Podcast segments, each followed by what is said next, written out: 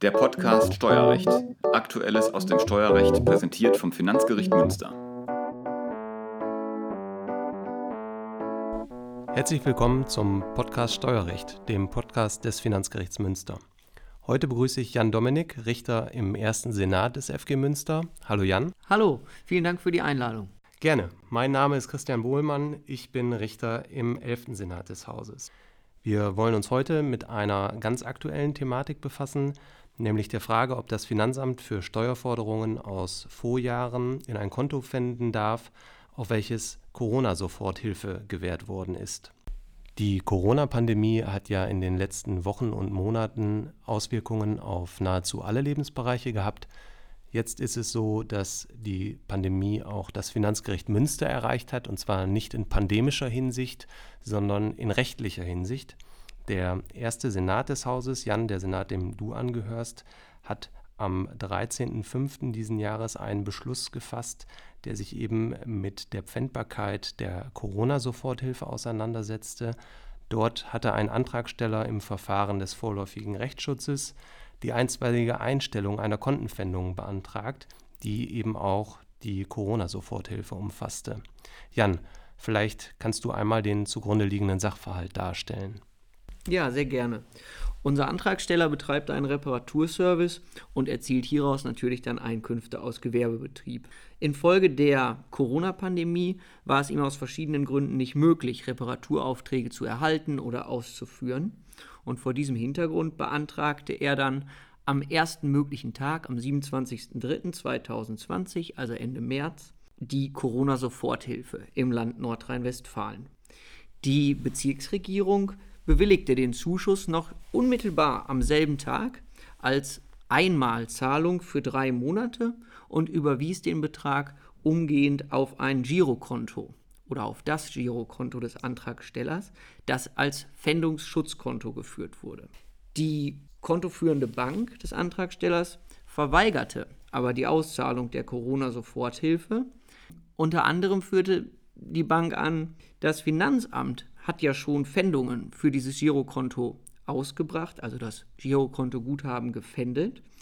Und diese Pfändung stehe einer Auszahlung einstweilen entgegen. Hiergegen wandte sich der Antragsteller dann an das Finanzgericht Münster und begehrte dort die einstweilige Einstellung der Pfändung durch das Finanzamt, damit diese Pfändung einer Auszahlung der Corona-Soforthilfe nicht mehr entgegensteht. Ja, und das Finanzgericht hat dem Antrag stattgegeben und den Antragsgegner verpflichtet, die Kontenpfändung bis Ende Juni 2020, also bis zum Ablauf des Bewilligungszeitraumes für die Soforthilfe, einzustellen. Im Wesentlichen musste sich der erste Senat mit der Frage befassen, ob eine Kontenpfändung, die auch die Corona-Soforthilfe umfasst, unbillig ist, wenn sie auf Steuerrückständen beruht, die vor der Corona-Pandemie hier nämlich in den Jahren 2017 bis 2019 entstanden sind. Die hierfür maßgebliche Vorschrift ist 258 der Abgabenordnung. Daran ist vorgesehen, dass soweit im Einzelfall die Vollstreckung unbillig ist, die Vollstreckungsbehörde sie einstweilen einstellen oder beschränken oder eine Vollstreckungsmaßnahme aufheben kann. Wann ist die Vollstreckung im Einzelfall unbillig? Nun, das ist nach Rechtsprechung des BFH dann der Fall, wenn die Vollstreckung oder eine einzelne Vollstreckungsmaßnahme dem Vollstreckungsschuldner einen unangemessenen Nachteil bringen, der durch kurzfristiges Zuwarten oder aber durch andere Vollstreckungsmaßnahmen vermieden werden kann. Ja, und das war vorliegend der Fall. Also diese Pfändung war aus unserer Sicht unbillig. Denn, das stellt mir zunächst fest, die Bank zahlte ja aufgrund der Pfändungs- und Einziehungsverfügung des Finanzamts die Corona-Soforthilfe nicht an den Antragsteller aus, obwohl es sich eben bei dieser Corona-Soforthilfe um eine nicht der Pfändung unterworfene Forderung handelt. Im Einzelnen ist das in 851 der Zivilprozessordnung geregelt, der über 319 der Abgabenordnung auch für das Steuervollstreckungsrecht gilt. Diese Paragraphen sehen vor, dass der Pfändung nur solche Forderungen unterliegen, die übertragbar sind. Und genau das ist bei der Corona-Soforthilfe nicht der Fall. Also mit anderen Worten, die Corona-Soforthilfe ist nicht übertragbar und kann deshalb nicht gefändet werden. Gründe dafür sind insbesondere, dass die Corona-Soforthilfe ausschließlich zur Milderung der finanziellen Notlagen erfolgt, die im Zusammenhang mit der Covid-19-Pandemie stehen. Und dementsprechend dient dieser Zuschuss insbesondere zur Überbrückung von Liquiditätsengpässen, die erstens seit dem 1.3.2020 entstanden sind und zweitens im Zusammenhang auch mit der Corona-Pandemie stehen. Naja, würde jetzt die Corona-Soforthilfe von der Pfändung des Girokontoguthabens erfasst sein, könnte ja der Zweck, den ich gerade skizziert habe, gar nicht erfüllt werden. Denn die Corona-Soforthilfe dient ja eben gerade nicht dazu, Gläubiger zu befriedigen, die Ansprüche geltend machen, die vor dem 1.3.2020 entstanden sind und somit gar nicht im Zusammenhang mit der Corona-Pandemie stehen. Mit anderen Worten, die Soforthilfe soll für die Deckung der laufenden Betriebskosten des Unternehmens ab Beginn der Pandemie eingesetzt werden. Jan, im Umkehrschluss bedeutet das doch aber auch, dass für Forderungen, die seit Beginn der Corona-Pandemie, also typischerweise nach dem 1.3. entstanden sind, in die Corona-Soforthilfe gepfändet werden könnte, oder? Ganz genau. Bei den vorliegend streitigen Forderungen des Finanzamts, für die die Kontenpfändung ausgebracht worden ist, handelte es sich aber um Forderungen aus der Zeit vor der Pandemie. Im Einzelnen, das waren Umsatzsteuerschulden aus den Jahren 2017 bis 2019. Das Finanzamt ist also in unseren Augen ein sogenannter Altgläubiger gewesen, der an einem Zugriff auf die Soforthilfe im Wege der Pfändung gehindert werden muss. Für zivilrechtliche Ansprüche ist das übrigens jüngst vom Landgericht Köln und dann auch noch in einer anderen Entscheidung vom Amtsgericht Passau ganz ähnlich entschieden worden. Jan, das Finanzamt hatte im Laufe des Verfahrens ja auch bezweifelt, ob denn der Antragsteller überhaupt die Anspruchsvoraussetzungen für die Gewährung der Corona-Soforthilfe erfüllt hat. Welchen Standpunkt hat der Senat denn dazu vertreten? Ja, in dem uns vorliegenden Einzelfall sind wir zu dem Ergebnis gekommen, dass das für uns nicht entscheidungserheblich ist. Also ob der tatsächlich einen Anspruch auf diese Corona-Soforthilfe hat oder nicht, hatte für uns keinen Einfluss auf die Entscheidung. Wir waren nämlich der Auffassung oder sind der Auffassung, dass die Frage, ob der Anspruch auf die Corona-Soforthilfe berechtigt ist oder nicht, erst nach Ablauf des dreimonatigen Bewilligungszeitraums zu prüfen ist und dann vor allem auch von der bewilligenden Behörde, also von der Bezirksregierung in unserem Fall.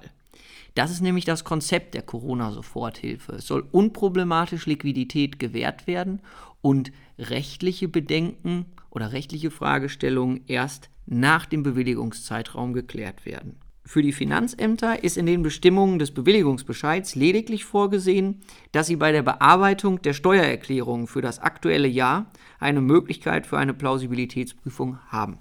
Im Ergebnis kommt es also darauf jetzt in unserem Fall nicht an. Im Übrigen muss man natürlich auch noch sehen, dass das Finanzamt sagte, ja, wir bezweifeln nicht nur, ob er vielleicht einen Anspruch hatte, sondern das Finanzamt sagte auch darüber hinaus, wir wüssten auch ganz gerne, wofür er denn eigentlich die Soforthilfe verwenden will. Und damit haben wir uns auch auseinandergesetzt in der Entscheidung, haben dazu aber dann ausgeführt, dass in dem Bewilligungsbescheid auch vermerkt ist, auch wieder in den Nebenbestimmungen, dass man die Verwendung nachweisen muss.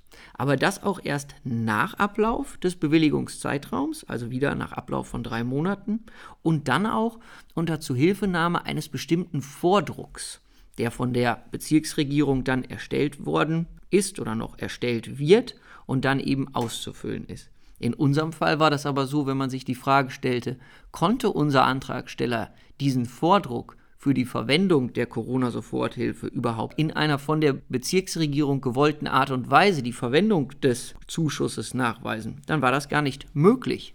Denn dieser Vordruck ist weder im Internet zu finden, noch ist er an die Empfänger der Corona-Soforthilfe bisher versandt worden. Im Ergebnis sind wir daher davon ausgegangen, dass wir einen Anordnungsgrund für eine einstweilige Anordnung haben und das war eben die Gefährdung der wirtschaftlichen Existenz des Antragstellers.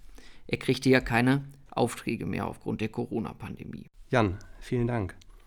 Die Entscheidung des ersten Senats ist unter dem Aktenzeichen 1V 1286 aus 20 ergangen und ist auf der Homepage des Finanzgerichts Münster abrufbar. Soweit ersichtlich dürfte es sich bei der Entscheidung des ersten Senats um die erste finanzgerichtliche Entscheidung zu diesem Problemkreis handeln. Man braucht allerdings kein Wahrsager zu sein, um zu prognostizieren, dass noch einige weitere Entscheidungen für diesen Problemkreis folgen werden. Lass uns deshalb, Jan, vielleicht auch nochmal die wichtigsten drei Aussagen aus eurer Entscheidung kurz und knapp zusammenfassen. Gerne. Ja, also als erstes könnte man sicherlich sagen, eine Kontofendung, die auch eine Corona-Soforthilfe umfasst, also die Fendung eines Girokontos, auf dem eine Corona-Soforthilfe eingegangen ist, ist im Sinne des Paragraphen 258 der Abgabenordnung unbillig, wenn sie auf Steuerrückständen beruht, die vor der Corona-Pandemie entstanden sind. Zweitens ist die Frage, ob die Inanspruchnahme einer Corona-Soforthilfe rechtmäßig ist oder war, im Rahmen einer Billigkeitsentscheidung nach 258 der Abgabenordnung nicht entscheidungserheblich. Und drittens die Gewährung einstweiligen Rechtsschutz durch einstweilige Einstellung der Kontenpfändung setzt nicht voraus, dass der Antragsteller im Einzelnen nachweist, wofür er die Corona-Soforthilfe einsetzt. Super. Damit, Jan, möchte ich dir zunächst mal danken, dass du dir die Zeit genommen hast. Ja, vielen Dank für die Einladung nochmal und ich denke, wir haben so die wichtigen oder zentralen Aspekte der Entscheidung jetzt auch erörtert. Auch Ihnen, liebe Zuhörer, vielen Dank fürs Zuhören und bis zum nächsten Mal beim Podcast Steuerrecht. Das war der Podcast Steuerrecht. Aktuelles aus dem Steuerrecht präsentiert vom Finanzgericht Münster.